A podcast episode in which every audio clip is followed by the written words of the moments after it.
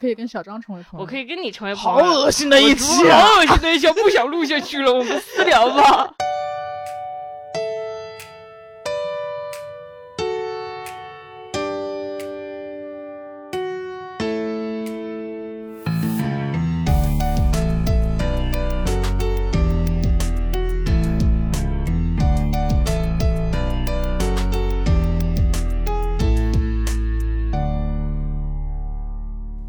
大家好，欢迎收听贤者时间，我是不高兴的小张。我是高兴的智智，贤者时间是一档从普通人视角观察其他普通人的播客节目，由小张和智智两个普通人主持。啊，我们在录播客之前先长叹三声气。对我们隔了多久没有录播客了？呃，准确的说是六，其实你敢准确的说？我不敢准确的说。其实，对我们上一次录更新就上线更新应该是深夜篇，在七月十三号，对吧？但其实没有人知道，没有人知道，那是六月份就录好的。对我们六月份的时候，就是就是神奇的预料到了七月很难录，所以我们在录，我们是在录一百四十斤乘风破浪的时候。接下来我们俩突然想聊聊天，我们就接着录了，然后分了两期放，可能上天告诉。就有预兆说，你七月份会很忙，七月份会很艰难哦，所以就对给大家做了准备。反正也是因为这个艰比较艰难的七月，尤其是对于小张来说，我们才有了这一期的主题，也就是长大。嗯，首先恭喜小张。恢复单身，嗯，现在家里有三个单身女性了，土豆我和小张。嗯，小张恢复单身的那一天，我清清楚的记得。呃，小张说那时候我经常，我因为写剧本，然后跟朋友经常去外面工作，好几天没回来了。然后小张就他就失恋了，然后就跟我说不行，你今晚必须得回来陪我。然后我就星夜飞驰回家，然后就睡在了他的就是地板上，然后握着他的小拇指，我们两个就一起说。我们要怎么克服这个失恋这个问题呢？然后我们当时都觉得如何面对，如何面对，如何面对失恋这件事。对，然后我们小张也做了很多准备，就比如说，他他知道自己要度过很痛苦的时间段的时候，他他好像他说我要好好吃饭，好好睡觉。呃，我然后他还就是，比如说我要就出去运动这样的，更早睡觉，因为他知道他接下来会面对很痛苦的时候。对，我觉得有点像，有点像人的自我保护和自救的那个东西被激发出来了吧？嗯，对，因为我觉得我需要把自己养的好好的，然后才能把这个。嗯，悲伤挺过去吧。嗯，对对对。然后，但是没想到这，然后呢，我我就我们两个就在这互相讨论、互相安慰嘛，就是说没事，我们一定会挺过去的。然后安慰完他之后，第二天，志志都失恋一千多天，我都失恋一千多天了，这我就跟他这些小问题啦。小问题。呃，然后呢，我就是安慰完他之后，我第二天继续要回去打工，我就出去搬砖了，因为我放下砖头就没办法就没办法抱你 然后出去搬砖，准备好好赚钱，给给小张。租大房子，反正反正我们就以为那是我们要面对最大的事情了。后来那天下午，小张突然给我发微信，说说说说说，嗯，就是家里有一个挺重要、非常非常重要的一个一个家人，然后有生生了一个挺严重的，对，就生了一个挺严重的病。给我发微信说家里人生病了，很重要的家人，嗯，对。然后当时我们整我们两个都懵掉了，是吗？对，反正我懵掉了。对对，我不知道你当时肯定也很复杂，反正然后小张就一直在就是处理两件坏事，然后他就回家。对对对对，就是就是我我我我的感觉是，你有重大事情发生的时候，其实不是悲伤和和情绪宣泄吧，因为其实情绪都是很后面的事情了。其实当下想的是如何处理这件更大的事情。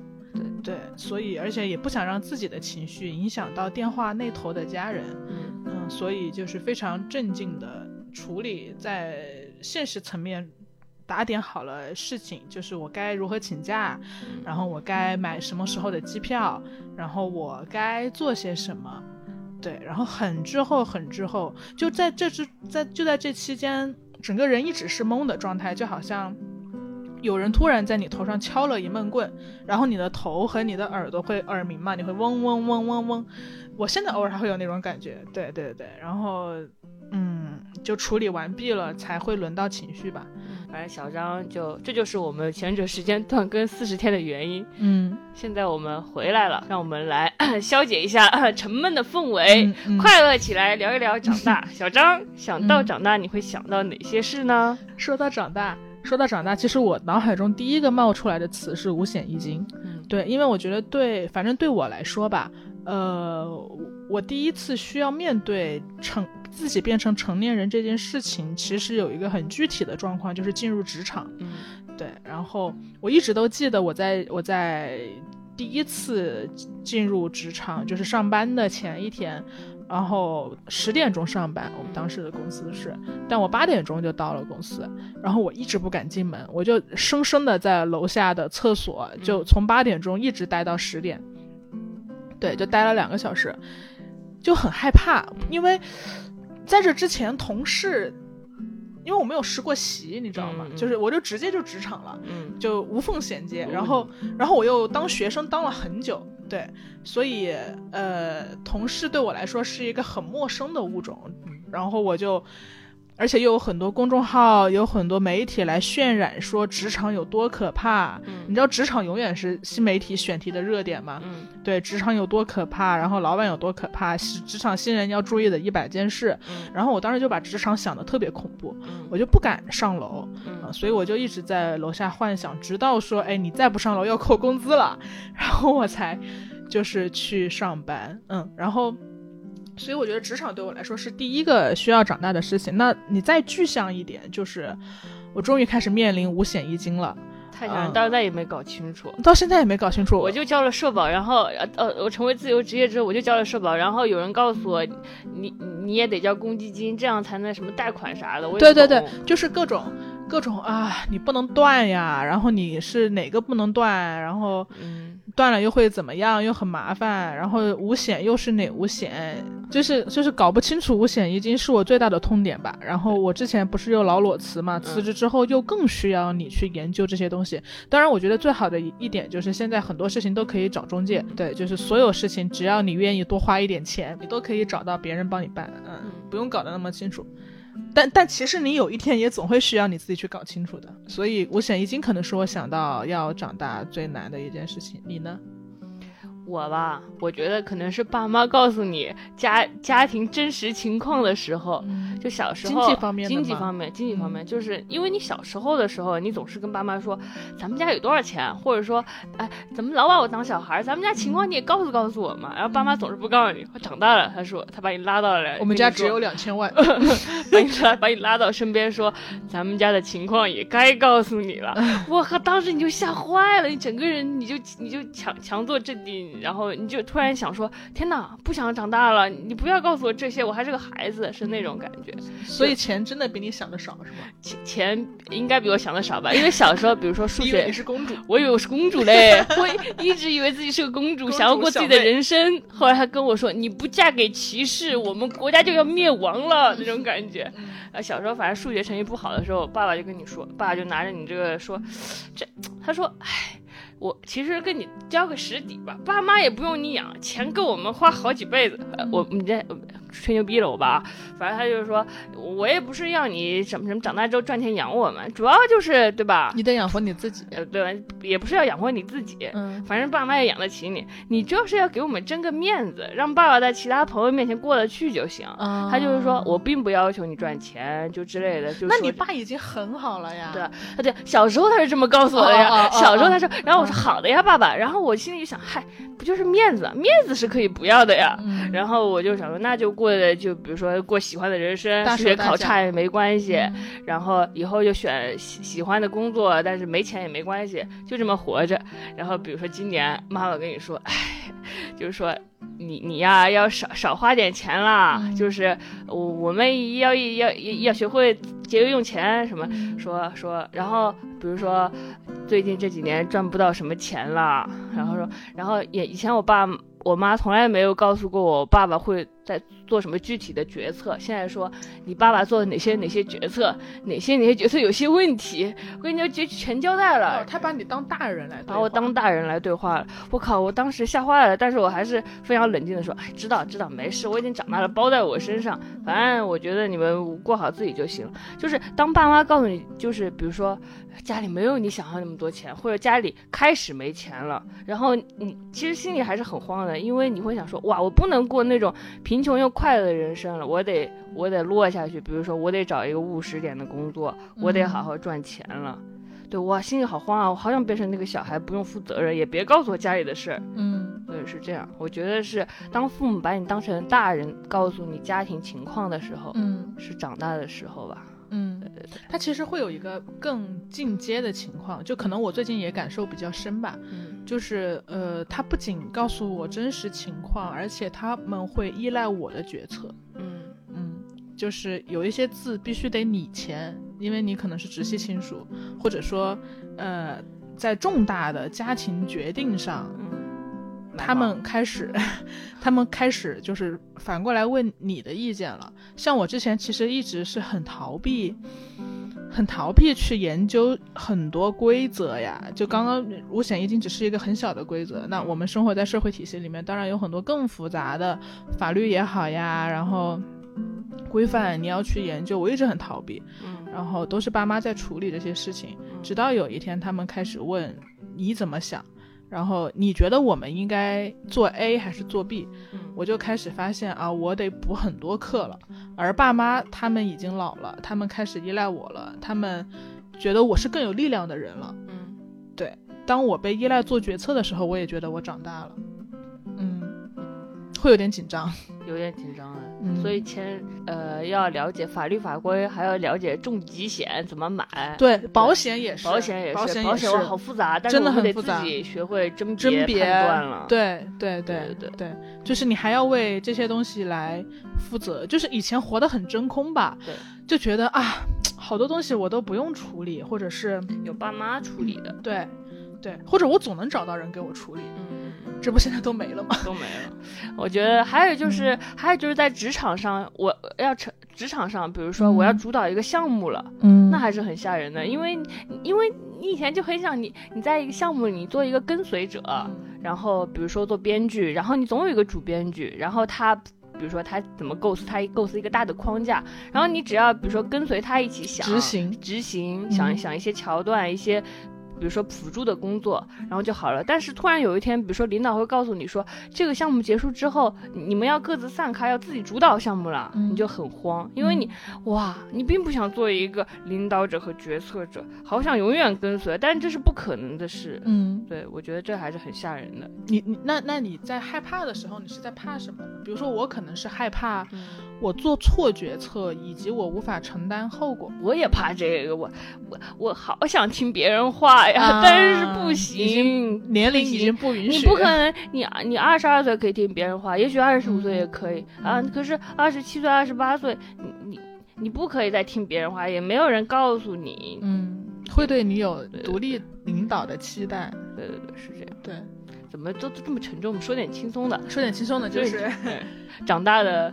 呃牙，我觉得我还有整牙呃，你说 整牙整牙对我来说也是长大的啊，那种瞬间因因为我我因为我是缺缺牙齿，天生缺齿的人嘛。你是天生吗？啊、也不我来跟大家说一下跟大。家说一下。我来跟大家说一下这一段，嗯我不知道有没有在播客里跟大家讲过，就是智智小时候呢，嗯嗯、本来是天真可爱无邪的小女孩，然后有一次过年，过年改变了我的命运。对，嗯就她过年嘛，然后大家过年都放烟花嘛，嗯然后这是有一天就左手拿着牛肉干，右手手拿着甩鞭对，然后我一边吃牛肉干一边玩甩鞭，玩特滋。后来我就放错位置了，我就把牛我我把那个鞭炮往嘴里一扔，牛肉干我这样一甩，啪的一声嘴里炸了，然后一颗牙就掉了。疼吗？呃，当时还还是很害怕的，嗯还是害怕，反正牙掉了也没什么感觉吧。你当时只掉了一颗是吗？当时只掉了一颗，那你现在怎么这样了呢？后来后来这不是去医院检查了吗？嗯当时只掉一颗，爸妈说没关系，乳牙是容易掉的，正好是掉的时候，你等等嘛，然后就等它长出来嘛。后来等了一年也没长出来嘛，牙牙没长出来，爸妈说爸妈说不要慌，这种没有牙就让舅舅摸一摸就能长出来了。他就找了大舅摸，找了二舅摸，找了表舅摸，然后编段子吧？没有都没长出来真，的吗？真的都没长出来，就就没长出来，就怎么摸也没长，然后就带我去正规医院检查了。医生说你们家小孩天生缺牙齿，有的牙呢它就是就是乳牙掉了之后就不会长新牙了，啊所以我就就比如说天生就缺了四颗牙所以你。等于就是雪上加霜。雪上加霜啊，不该掉的落的牙齿提前掉落。但是小时候我确实大家都觉得我好可爱的，然后初高中的时候我一笑就露出两个小黑洞，大家就说真可爱。但是长大之后就不一样了，长大之后大家所有人都开始整牙，戴什么什么钢牙套或者隐适美，有钱就开始整牙。嗯然后公众号就跟告诉你什么一口洁白的牙齿是中产阶级的标志，然后就制造恐慌让你整牙，就是你没有牙齿再也不是一件可爱的事了，大家可能会更加严肃的对看待你，嗯看呃从一个阶级的维度或者一种什么消费方式什么之类的，嗯，以什么反正就是长大你就得面对这些东西，反正不太可爱的东西吧。对，就是以前大家会包容你，或者甚至觉得是优点的东西，现在都因为对你的期待和赋予的责任不一样了，所以嗯，不是不是那样了。就像我小时候也是，就是我有点有点小小的。呃，就是就是就是社恐嘛，然后会比较害羞什么的。嗯然后，那其实，在你二十五岁之前，你在学校的时候，嗯他不会太有什么困难的。嗯大家顶多觉得啊，你是一个文艺内敛的人，嗯，当然没有啊，可能大家只是觉得我是一个内向的小傻子，内向的蠢货。小傻子，对对对，但是大家就会包容的吧，嗯因为你还是有那种小孩儿的感觉，或者是大家可能觉得你只是嗯内向，对。但是当你二十五岁之后，你再社恐，嗯你就会在职场上显得很胆怯，然后这个胆怯是会让你变得逐渐没有话语权。嗯，因为很多时候就是敢于表达自己和有技巧的表达自己是很重要的一部分。你一胆怯，然后整个人都降下去了。比如说你你有啥胆怯的事儿吗？你比如说我进入某一个职场的时候吧，我觉得两个吧，第一个就是，嗯、当时有点紧张，然后管谁都叫老师，你嗯知道吗？就叉叉老师、叉叉老师、叉叉老师。后来发现人家可能是同龄人，或者比你大两三岁，但是当你叫老师的时候，你其实就把自己变成了一个小孩儿的角色。那其实你在合作起来，他就别人就会把你当小孩儿，嗯对嗯对，然后就可能呃没有那么顺畅。或者是你想要你的话语权就没有那么高，嗯对，所以我改掉的第一个毛病就是管谁都叫老师，以及很多无意义的虚词，对吧？哈，好的哈，好的呢，然后打波浪号，嗯我我会我会刻意控制自己少打波浪号了。嗯，当然知道了，小张老师。当然对对待对待 leader 的时候，还是会打波浪号，还是会我发现，当你不跪的当你决定不叫别人老师的那一刻，就注定别人总要叫你老师了。啊，就是对吧小张老师哎，好的，这种好讨厌啊！没有人叫过我智智老师，每次大家提闲着时间的主播就都会说小张老师和智智，小张我气坏了。哎呦，挺好的，你可爱嘛，我惨了，我再也不长大长大就是你再也不想被人评价可爱了，你希望别人觉得你厉害。嗯，对，有有有力量感。对我还有一个，我还有一个很典型的场景，就是，嗯，也也也不是社恐吧，只是对于成年世界有一种天生的恐惧。呃，我我有一段工作经历是跟投资相关的，嗯对，然后当时其实需要接触到很多大家在很贵的酒店里面吃很贵的饭，穿很贵的衣服，就一群看上去很贵的人，嗯，以及一群看上去很贵的老外，嗯在那边用英文讲话，你知道吗？真的。然后我就而我们是连 Spotify 都读不准的人，呃对，完全读不准，嗯现在还不知道怎么读，现在还不知道怎么瞎对读。就是超级超级的是跟自己另一个世界。但但我当时有在选择这份工作之前，我有一个想法，就是我想看一下这样的世界是不是真的跟电视剧里写的一样。嗯对，然后我看了之后发现真的真的一样，也给我吓坏了。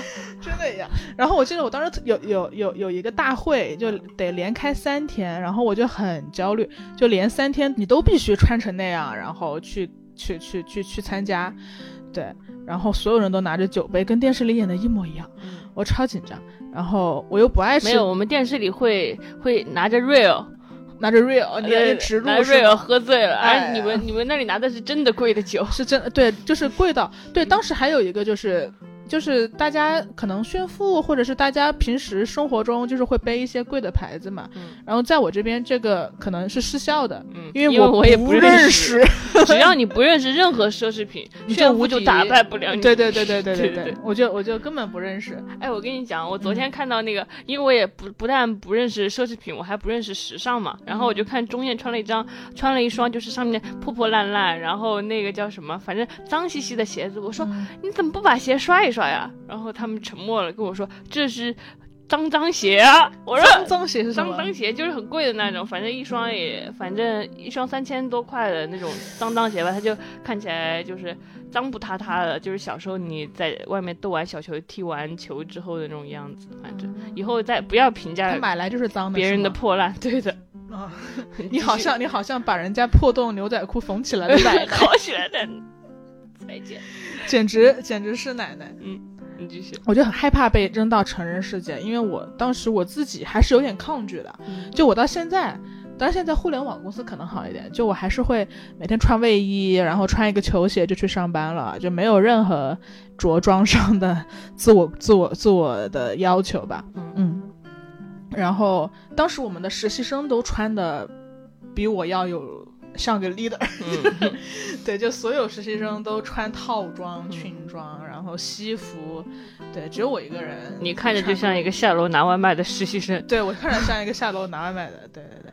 然后，但但我当时对这在这可以分享给给大家分享一个小干货啊，嗯就是当你在职场上有跟我一样的可能社交的害羞出现的时候，呃，你可以假想，就是假想一个扮演的办法，就是你假想到你周围对于社交这件事情处理的最好，你觉得他最游刃游刃柔韧游刃有有余余的那个成年人，嗯。然后你你想象你是他，嗯。嗯，我当时就想象我当时的 leader 嗯。就是一个非常得体和会处理呃人际关系、社会关系的女性。嗯。嗯，我想象他在酒会上会怎么表现，嗯然后我假装我是他，嗯对，然后我我我会我会神奇的发现就，哦，就我也不怕我出丑了，嗯，因为我是他，我是他，我出丑的是他，关我什么事？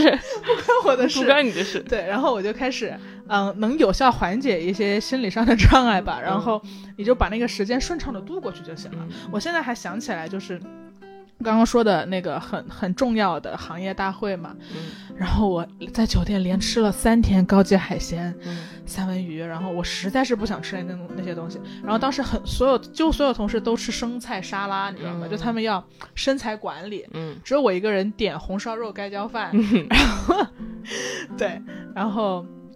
然后我当时吃了三天酒店的那个高级的料理，实在是不行了。回来，你记得有一天晚上我拉你出去吃了脏串儿，嗯，我你，对对对吧当时已经很晚了，十一点，然后我说智智不行了，我我一定得我一定得起来吃脏串了。我一定得回到我的阶级待一待。我们就坐在小板凳上，快乐的吃起了五毛钱一串的脏串。对，然后我那三天的焦虑都被那一顿脏串治愈了。嗯我觉得啊，我还是我，我没有被改变。因为我觉得你你那个成长的，就是你你你焦虑的是你在金融公司，呃，有很多社交焦虑和着装焦虑嘛。但我觉得你成你成长有成为有力有力量的人的标志，就是你感到焦虑之后，你就退出了。就是你 quit 了，当你意识到那不是你想要的职场，智那个是开始自洽我的裸辞行为。我开始自洽的，我我帮帮他找他的成长点，嗯他厉小张很厉害啊，就比如说，他就知道那不是他想待的世界的时候，他除了比如说呃装成你你嗯装成领导应对他，你还有一种办法，你就你就你你就当你意识到那不是你想要的世界，你就退出了嘛，嗯对吧？而且你有底气为退出负责，嗯，对？对，就是我觉得这可能是长大的一个好处吧。刚刚我们聊了很多长大的坏处嘛，就是，嗯，很多人可能说，呃，辞职或者怎么样，可能是逃避或者怎么样，但我觉得它其实是一个主动的行为，嗯就是因为你很难量化每个人的选择程度是怎么样才是正确的。嗯。对我还没有想好要怎么表达，但我觉得至少是当我觉得不舒适，或者是这不是我想要的生活的时候，我可以随时退出，嗯，并且我可以为这个退出负责，哪怕这是弯路，嗯。哪怕这是错的，嗯。哪怕我就是损失了很多钱，损失了很多人脉，当然不只是说这一份工作啊，嗯。就所有的事情，嗯。我都可以选择退出，嗯。包括关系也好，或者包括其他所有的东西。最重要的不仅是我选择退出，而是我有能力、有责任去为这个退出负责。对对，就是弯路我要自己走。嗯，就当你意识到你能为退出负责的时候，你就有底气退出了。我觉得这不算逃避的一种，哎，比如说这不算什么逃避职场或逃避呃不好的人际关系，就是这是选择，我选择了退出。开始治开 开始治下，开始治下，因为小时候我们是很害怕的。要是小时候，要是我就嗯想让别人高兴，然后不嗯敢让别人生气，别人跟我们提绝交，就好害怕，我哪里做错了？当时绝交真的是一个太特别大的事情了。那嗯现在我可以说，绝交吧，你一百三十八斤了，绝交吧，这就是成长。不要隐射。可以可以，我有跟你相同的应对办法，就是如果非得要进入成人世界的办法，因为我发现，就是我长大之后发现，就是在跟高中同学聚会的时候，因为你知道很多高中同学最后不知道为什么就会都会去当老师了，嗯你知道吗？然后你就觉得哇，那个数学成绩不及格的人怎么去当数学老师？那个英语很差，英语单词背不上，怎么当英语老师？然后你发现。就是他们当老师还挺有模有样的，你然后你就是然后你看到他们，你就会想，哇，原来小时候你看上去很厉害、很高大的老师，背里就是这个样子。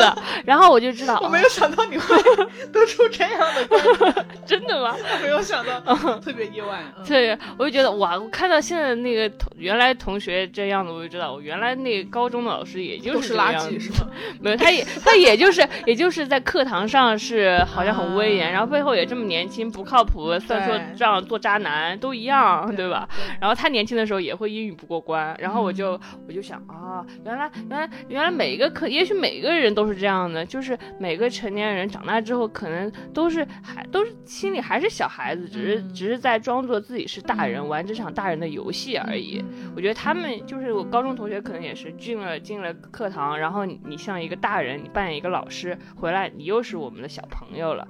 然后就是这些数学不及数学小时候考不及格的数学老师给了我信心，然后我就学他们，我就说我也要就是扮演成年人的游戏。当我当我不足以胜任成年人这个就是世界的时候，我就装作我是在玩游戏，我就不害怕了。我觉得你你你这个想法其实有几个好的。好，背后有几个好比特别好的逻辑，可以给人带来安全感嘛？嗯，就第一个其实是你解构了权威，对，嗯，就是从小学老师，你发现小学老师，呃，学老师也是普通人，嗯老师也有喜怒哀乐的时候，在你心里其实没有什么权威是能够盖过你了。嗯当你不畏惧权威的时候，你其实是更能更好能发挥自己的。嗯对，然后还有一个就是你可能把，呃，其实整个世界都都其实可能都是所有，人都在比如说你在酒会上遇到的那些说英文的谈项目的人，他们们也在玩游戏，在装装大人嘛，玩大人的游戏，其实是在过家家。嗯想到这个就不害怕了，就没有那么害怕。对，就世界就是游乐场，让我们来玩角色扮演吧，嗯这种感觉，嗯，有效消解心中的恐惧。大家学到了今天的智智今天的智洽，今天的智洽，智洽。嗯，对，但智智智智的思维真的是还挺挺挺，他好多这种 好的，智洽，很智洽的想法。弱者如何存活的思维。如何让自己快乐，在悲伤的人生中，特别特别有用。我最近也获益良多呢获。益良多，就这个不得不提这个七月的事儿了。贤者时间由 Marcus Media 制作出品，我们推荐你在苹果 Podcast 订阅收听，不听也没有关系。不听也没关系，就给我们五星好评就行。同时，我们的节目也更新在小宇宙、网易云音乐、喜马拉雅等平台。我们节目的微博名是贤者时间微博，你也可以在微博上找到我们，我们会语音回复你的私信哦。其实我们又回到小张这艰难的七月了。首先，掌声表鼓励一下小张，表扬一下小张。七月，小张很勇敢，扣个一。扣个一，小张很厉害的，你知道吗？就是小张，小张经历了七月经历了很多大事，就是我们刚刚说的失恋，然后重要的亲人生了比较严重的病，嗯，但是但是小张的表现真的是出乎我意料的。你知道小张原来是个啥样的人，大家也心里知道的，就是他非常的痛苦脆弱，白天很狂，白天很张狂，然后深夜就痛哭，嗯，他是那种，他就是那种小，他是那种就是我不就是别人别人。跟他一样度过了普通的一天，但他就会在晚上开始哭泣的人，你不知道。说的我很像一个神经病。就哦，是这样，就就比如说我，我跟呃，举个例子，就是比如说我跟小张吵架，就是我跟小张吵架，可能我我有有一个点伤害了小张，然后小张就很难过，但他难过并不是然后。并不是说指责我你做错了，其实指责别人不可怕。小张他难过，他首先就是觉得，呃，小小小张，呃，首先就就觉得，呃，我被这是伤害了，然后他就开始想，从一岁到二十二岁，所有这些被类似被伤害过的瞬间，怎么被同学伤害的，被妈妈伤害，他轮番想一遍，他越想越难过。这是第一步，到第二步的时候，他就开始想。这这也许不是他们的错，这也许是我的错。他你知道吗？他就开始理解我们，他就他就想，他他想，也许人就是这样的。然后他就想，为什么人是这样的？为什么我得不到我想要的？一定是我有问题，一定是我有问题。然后他就开始攻击自己。然后他就，也许我就白天只跟他吵了一架，晚上他已经把整个痛苦的网都织出来了，开始哭泣。他就是一个，我我就是就是在我的心目中，他是一个，他是一个还是呃还是挺。挺挺需要被照顾情绪的人，嗯，就是他需要他在他是在深夜的时候需要一个小拇指安慰他的人，然后但是然后我想哇七月他七月的小张经历了我两件我我不知道该怎么束手无策的大事，因为我我克服失恋花了八个月，然后对对对，我觉得这可怎么还挺不过去了，结果小张表现的很好，你很有力量，你表现的你表现的你你很冷静。然后你有条不紊，然后你呃冷静的做决定，然后告诉我们，呃做决定的时候告诉我们，以后我们遇到什么情况，你你要怎么怎么做，你去医院应该怎么怎么样，然后你就是一边做决定的时候一边告诉我们，然后让我们也有有有准备，然后你可能也是安慰家人，然后反正你都处理的很好。你怎么这么厉害啊啊，小张，你怎么这么厉害？脸都红了，喝口水压压惊。对，他一下子就变成一个大，就是有力量的人了。因为我本来以为他扛不住的是他扛住了。嗯，其实可能是七月确实比较比较艰难，然后可能遇到的一些情况是，我在六月，如果我在六月六月的我想象我以后可能会遇到这些情况，哪怕只是这些情况中的一种。我当时觉得我一定挺不过去，嗯，我一定会各种崩溃，然后生活各种混乱，各种对。但其实我我我我我这不是还在跟大家录播课吗？对，其 实也过去了。所以其实我想说的就是，嗯，大家我现在大家焦虑值都比较高嘛，然后我经常可以看到。经常可以看到大家在社交媒体上说，呃，我担心我自己在做的工作没有成长，或者我担心我怎么快到三十了，是吧？二十不惑，三十而已。对 我快，我我似乎快到三十了，但我好像还是一个小孩儿，我没有得到成长或者怎么样。然后，所以我想跟大家分享的就是。不要怕，不要慌，不要担心自己没有成长，因为生活的重担总有一天会压到你的身上，到时候成长也不迟嘞。对对对，就是你总会被一些事情去 push 你，你成长的。嗯，你可以不在意自己，但这个世界上一定有你在意的人，你会发现他们比你自己的很多东西都更重要。你需要，你哪怕没有处理好自己，你自己可能还是一滩碎片，但你必须得。长出翅膀 去保护他们，嗯，然后你出于爱，我觉得都不是出于责任，就出于爱，你必须得保护好你身边想要在意的人，对，本能会给你力量，本能会给我力量，对对，就你会发现哇，我你你其实你会比你想象中做的更好，你比你想象中的更厉害。对，所以也不用怕。如果你你还是小孩子，你也不想长大，没有，你就等好了。你如果幸运一点的，等到七八十岁，你也不用长大。但如果你正常一点的，三十岁生活的重锤就会来，然后你就好像在诅咒 别人。没什么，然后反正我们总会遇到那个让我们长大的事的，我们也不用着急嘛，你就等那件事来，然后我们就不得不长大，然后你会发现，嘿，也许我们处理的还可以的，一定可以的，我都可以，他都可以。你知道小张这个人，你知道吗？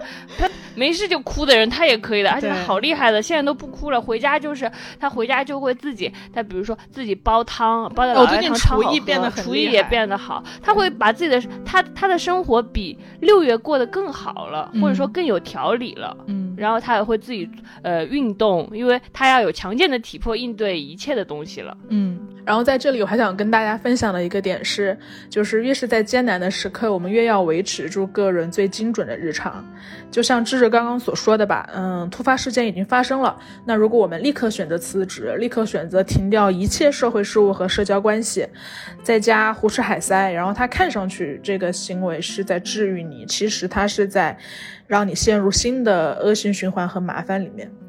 嗯，所以我觉得越是在艰难的时刻，我们越要尽力维持住之前的生活习惯吧。就很多时候就是，就撑住一口气，撑着撑着就过去了。哪怕只是正常的上下班，然后哪怕我们只是赶在八月底之前把播客录完，哪怕是做饭，哪怕是你依然每天早上坚持吃一顿早饭，都是维持住你熟悉的生活习惯。因为只有这样的方式，才是抵抗变故最有效的方式。如果你用混乱去抵御混乱，不会让你增加力量，只会让你增加自我责备吧。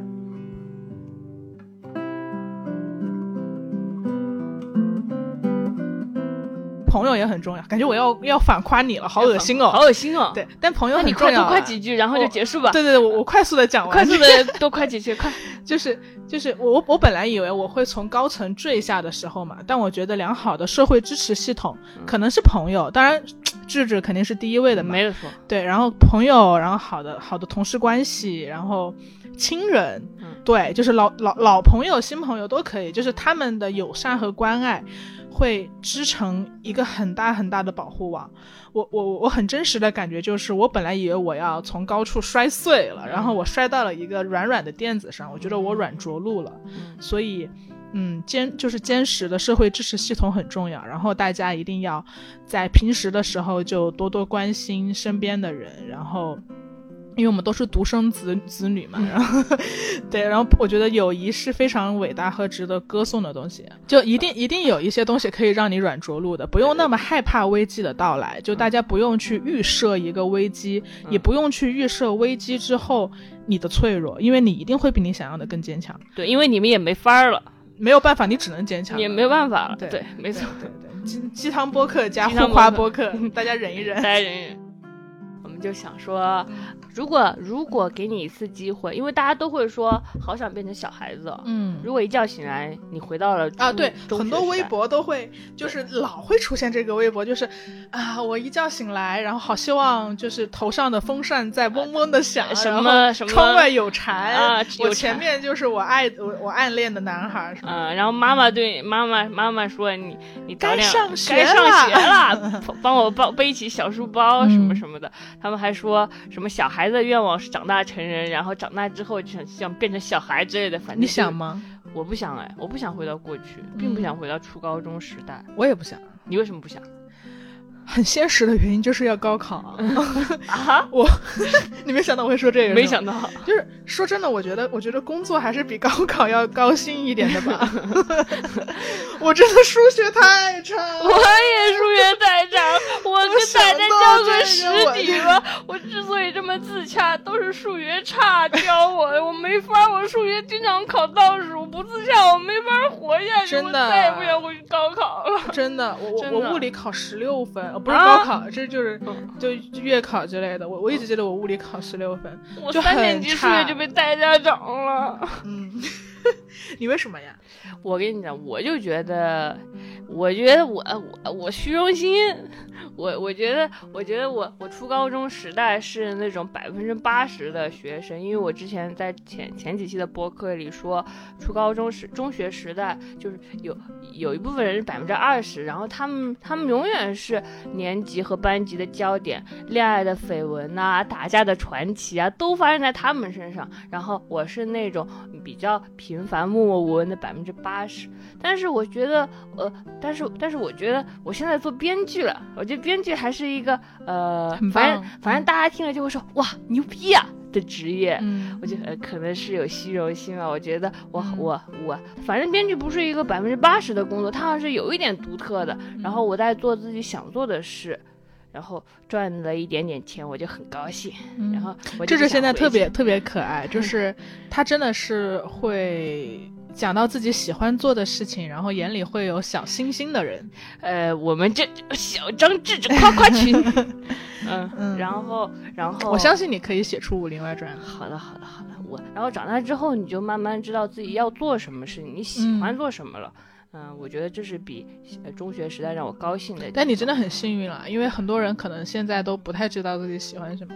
但是还有很多点呢，不管、嗯不管很多人不太知道自己喜欢什么，我们总会比中学时代有钱吧？嗯中学时代我们没什么钱，现在我们不管怎么样，还是比中学时代有钱一点的。嗯，你还没有背房贷。啊、也是，那那哦，但但是我还有啊，中呃以前以前初高中的时候，我我我们也不太会，呃，我就是我我可能是跟同桌或者地理位置最近的人成为朋友，嗯但长大之后，我可以自己选择成为朋友，你可以跟小张成为朋友。我可以跟你成为朋好友好，恶心的一期啊！好恶心的一期，不想录下去了，我们私聊吧。对对对，对，我们可以自己选择朋友，我感觉，在这里要给大家介绍小张解释朋友的方法。嗯就是就是小张很就因为因为初高中的时候，我们跟别人结成朋友，或者是我吧，你可能从来没有这样的时期，你就是、嗯你就是呃对讨好型人格一点，对别人好一点。哦，我是有别人。我是有帮派的，哎，你有帮你私人帮四嘞，人帮嘞四人帮嘞。但是小小张他交朋友方式，他就是做自己，你知道吗？就长大之后，我们可能比如说二十五六岁的时候，我们好像就更有底气做自己一点了。嗯，然后你也不不不去，就是不喜欢的人，你也不要不你就就就不想跟他打交道了。我总结一下，你若盛开，鲜花自来。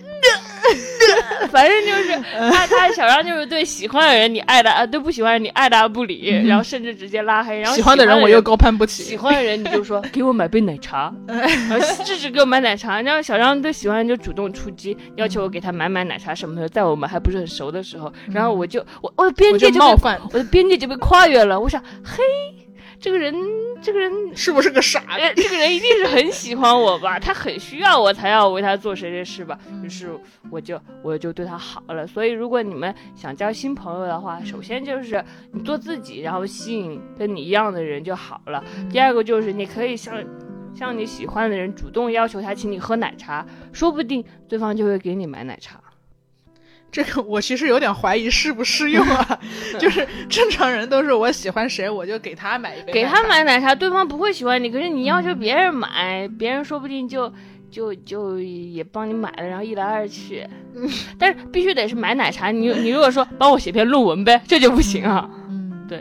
就是就是，反正就是冒犯是好亲密的前提，对吧？对，类似这种东西吧。反正就是你长大之后可以比小时候更自主的选择朋友，而且你嗯知道自己想要交什么朋友了。嗯，因为你小的时候可能，因为我好像我有个朋友就做出把那个全班同学的号码或者姓名都都电话号码和姓名都背下，来一这比我还社交焦虑，就是很社交焦虑。然后长大嗯之后，我觉得就没那么多社交焦虑了。你说嗨，社交什么呀？就那么点力气，用在刀刃上，然后全公司都。喜欢你，嗨，都这个特别虚伪，哎你让全公司的小宝贝，大家都爱他。没有嘞。我还小时候，嗯，你还是小时候我们我们总是，反正我就是呃对性比较保守嘛，反正也没长大成人你，现在约过炮吗？没有。那你有什么资格在这儿 说？至少我破过处。好惨，小时候还没破处，多天一千多天以前还记得那个时候。嗯，我也你你小时候难道没有那种就是说想要破处的心吗？不是不是小时候谁敢破处啊？没有没有。小哦，我小时候很紧张的，小时候很紧张，很紧张，对吧？很紧张。破处，就是就是性这个东西，在我这儿，我不知道它是什么，但我知道它不可说，就是很神秘。然后我有一次好像洗澡吧，然后洗完澡，我不知道为什么，然后我就看到一些文章，就说什么有人骑单车破坏了处女膜，然后我当时就好害怕，我我洗澡的时候会自己破坏处女膜，其实我也没有干什么不好的事情，心里就好紧张，说 完了破坏处女膜怎么办？其实我们当时就很奇怪，就是也自己他妈物化自己这种感觉，长大之后才知道这叫物化了，我也不知道，反正就是你小时候你好像自己隐隐约约也知道，不可以找那种在乎。处女不处女的男生，但是呢，你又觉得自己应该是处女，就有这种很矛盾的心理，然后你就很害怕。我操，我要是不小心破处了，可怎么跟男朋友解释啊？这种 乱七八糟的东西，很小的时候，因为你还没有，你还没有长成一个很有自主意识的人。等你到大学的时候，嗯，你会焦虑自己为什么还是个处，为什么还是个处？焦虑的话题完全变了。对对，我觉得，我觉得在各个方面，无论从性还是其他的意识方面，还是长大比初中学时代更让我高兴。嗯，对对，没有我我我我的感觉跟你是类似的啦。嗯，就是我我一直是想要清醒的人啊，我我一直是想要清醒的痛苦也好过混沌的人。你中学就已经很清醒了吗？嗯，我觉得我就如果要要说人有什么重要的开悟时刻的话，我觉得我可能是大一的时候有一个明显变清醒的过程，有一个对有有有一瞬间。但当然，我觉得刚刚过去的七月又是我人生中第二个很重要的清醒的瞬间。对，然后。大大一的时候，可能是因为可能初高中就就爱在 QQ 空间写日志，然后非主流，然后对对对，当时可能大家都写嘛，然后也没有觉得嗯自己有什么特别的。我当时还觉得说，哦，我是不是矫情，或者怎么样？对，然后我大学就我我我学编剧和电影嘛，其实当我开始。想要学，开始真正学到这个专业的时候，我已经开始有一点觉得，哎，原来我之前的那些东西，就是被别人以为是矫情、非主流和无病呻吟的那些东西，它不是无病呻吟，它是天赋。嗯嗯，虽然讲这有点不要脸，但是，但是，但是有一些事情也印证了，你确实可能在。文在某些方面是有天赋的，因为你就是能用更短的时间做得好一点，稍微好一点。嗯，然后我觉得这个认可对自己来说特别特别重要。嗯，就是在嗯，不管是学到了一个很适合自己的很的专业，然后还是在大一的时候遇到了很好的学姐，然后她来肯定我说，我觉得你就是可以写出那样的东西的时候，我就觉得突然被承认。嗯，然后。之前的很多自我折磨和攻击都都都没有意义了，因为因为那是天赋，那不是不好的东西，我就该承认自己。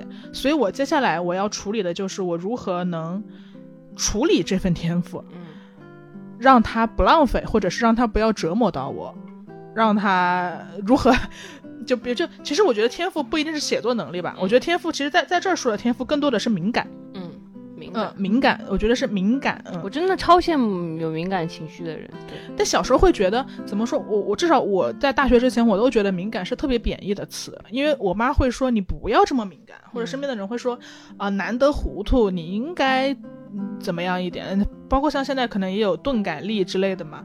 对，但我直到现在我才觉得啊，敏感真的是天赋。但当然，第一方面也是在自洽，因为你敏感的人，你通常开了天眼，你也回不去了，你只能接受这件事情。对，所以我觉得，呃，我接受了，我我宁愿把它理解成我的天赋。然后我觉得从两个方面去处理它，第一个方面是培养强健的心理和生理的能力，嗯，就是我要有足够的好，比如说好的身体，或者是嗯强健的心灵来处理和消化这个敏感，不要自己把自己折磨折磨到病倒。对。这是第一个，然后第二个可能，敏感是财富嘛？那我可能你一分钟能吸收到的信息是别人十分钟能吸收到的信息，你处理不好，它就会折磨你。但你如果处理得好，你找到了一个好的技巧，这个技巧可能是拍电影，可能是文字，可能是绘画，但你找到了一个好的表达方式去锤炼这个技术本身，它就能让你心里的东西被释放出来。对，那样的话你。就我吸收很多信息和情绪没有关系，我释放了，嗯，也许我还能获得一些成就感呢。如果我足够好运和，没错，有天赋，这就是把痛苦转化成生产力。呃，对对对对对。但这个对文创行业可能比较有用，我不知道对其他行业是怎么样的。嗯，就是也得好好处理自己的敏感吧。就如果你不在文创行业，你起码首先要知道这不是这不是错误，这不是错误，是一种天天赋。对，智洽智洽智洽了。大家看，我现在已经就是把智学已经智学发挥到极致了。是的，是的，是的。嗨，人痛苦的时候都需要一些智学。反正就是我就是发现，哎，你还有什么就是不呃不想回到过去，还是喜欢现在的原因吗？你呀？我还有一个不想回到过去的原因是，就刚就像我们刚刚所讲的，说我觉得长大是一个变得更有力量感的事情。嗯，它不仅代表我可以 辞职，嗯，不仅是辞职，而且还给了我很多抵御风险的能力。因为我们要知道，风险这个东西它没有人性的，它不会挑在你成长之后才出现。对，那我现在面临的危机，它同样可能在我十五岁的时候出现。譬如说。假设我十五岁的时候，嗯，家里有人生病了，那我就是个傻子，我啥也不会干，我还是家里人的负担，还得供养我读大学，是吧？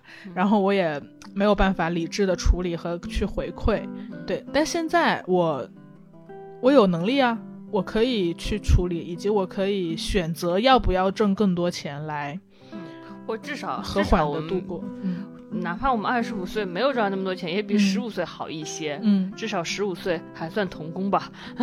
对对对 对对对，就你可以，你可以哪怕不要命的，你去你去你去 挣钱呢？你去干点什么？你可以你可以干点什么了？对对，你可以干点什么了？对，你可以抵御风险了。嗯嗯，所以从这个角度上来说，我觉得长大还是喜大于忧的事情吧。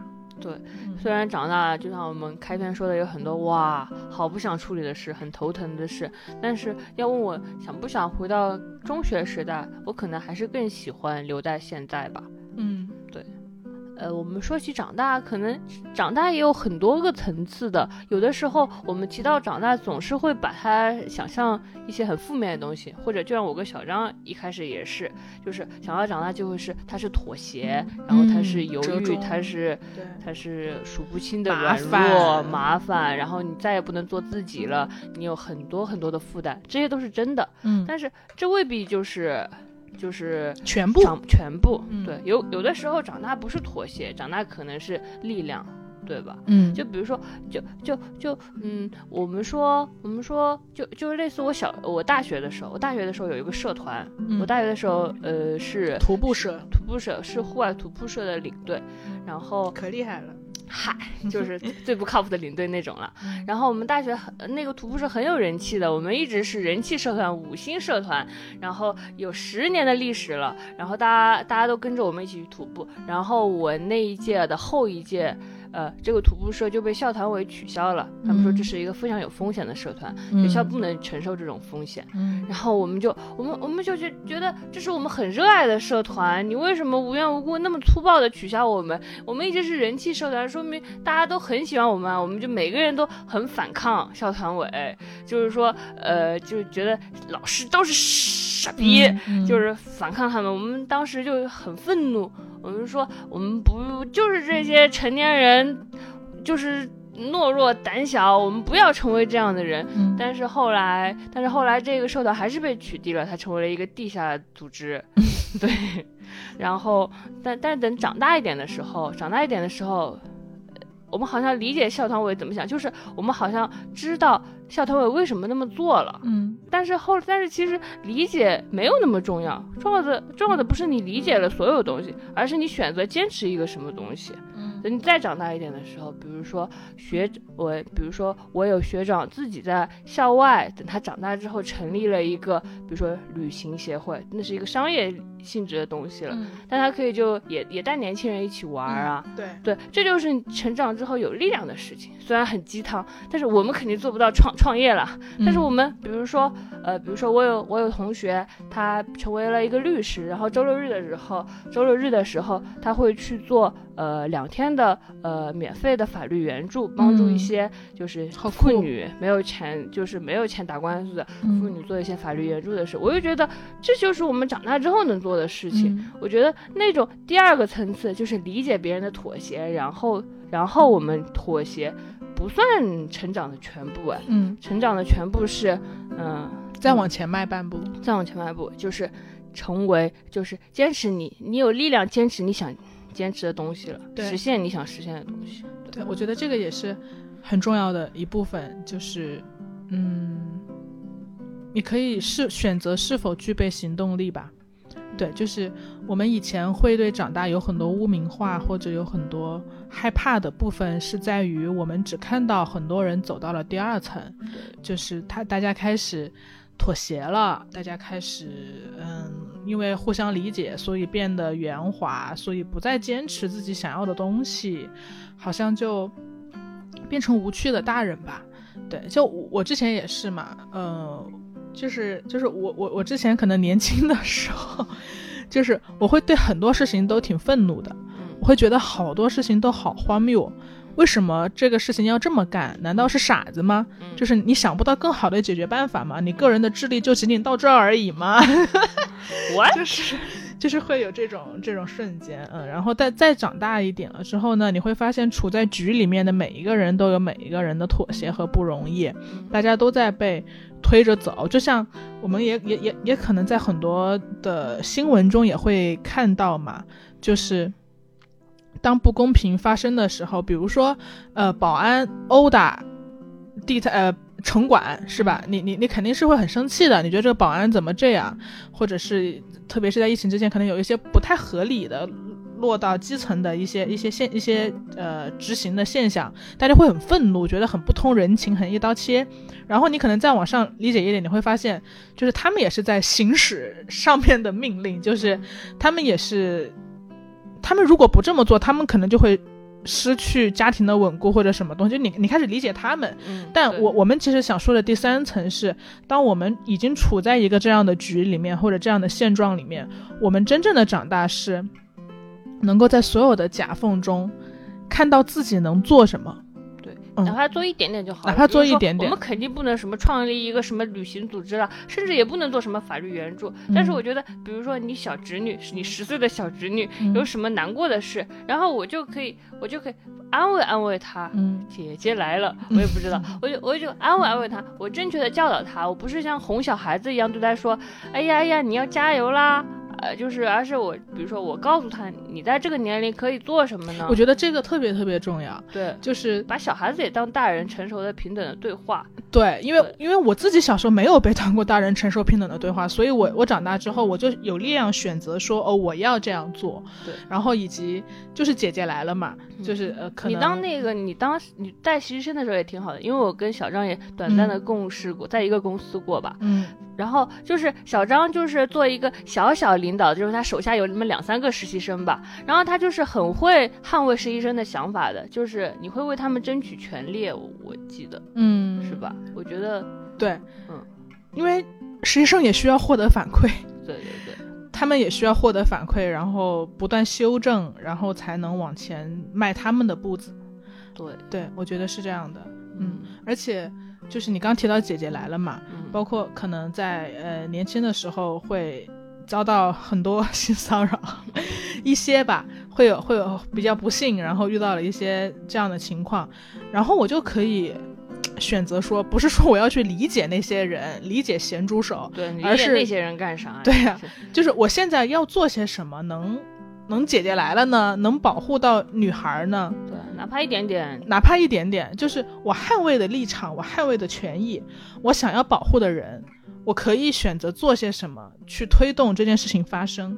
我觉得这是让我觉得长大很有力量的一部分。除了意识形态上我们变得更加清醒，我们还具备了行动力。你一定有行动力的，你一定可以做些什么的。对的，不管在怎样的情况下，你一定可以做些什么。对的。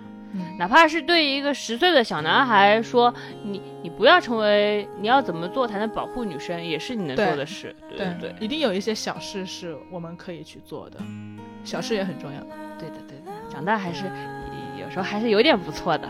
有点不错的。嗯 I used to think I'm all alone, like no one there for me to talk to.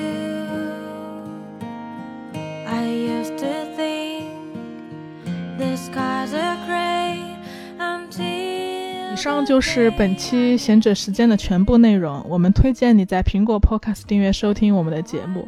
然后，如果你喜欢我们的内容，请给我们五星好评和留言。我们的五星好评已经停滞在很久之前了，好像没有人给我们 没有人给我们苹果播客五星好评了吗虽吗？然我们每天都在这儿说，但是根本没有人理我们。如果你给我们五星好评，我们会我们多更一期我们的下个月我。们多更一期，可以的。好，呃，另外我们的节目也会同步更新在小宇宙、Spotify、网易云音乐、喜马拉雅等主流音频平台。谢谢大家收听，闲者时间，我是小张，我是智智，我们下下期期节目再再见。I have you by my side. You have me by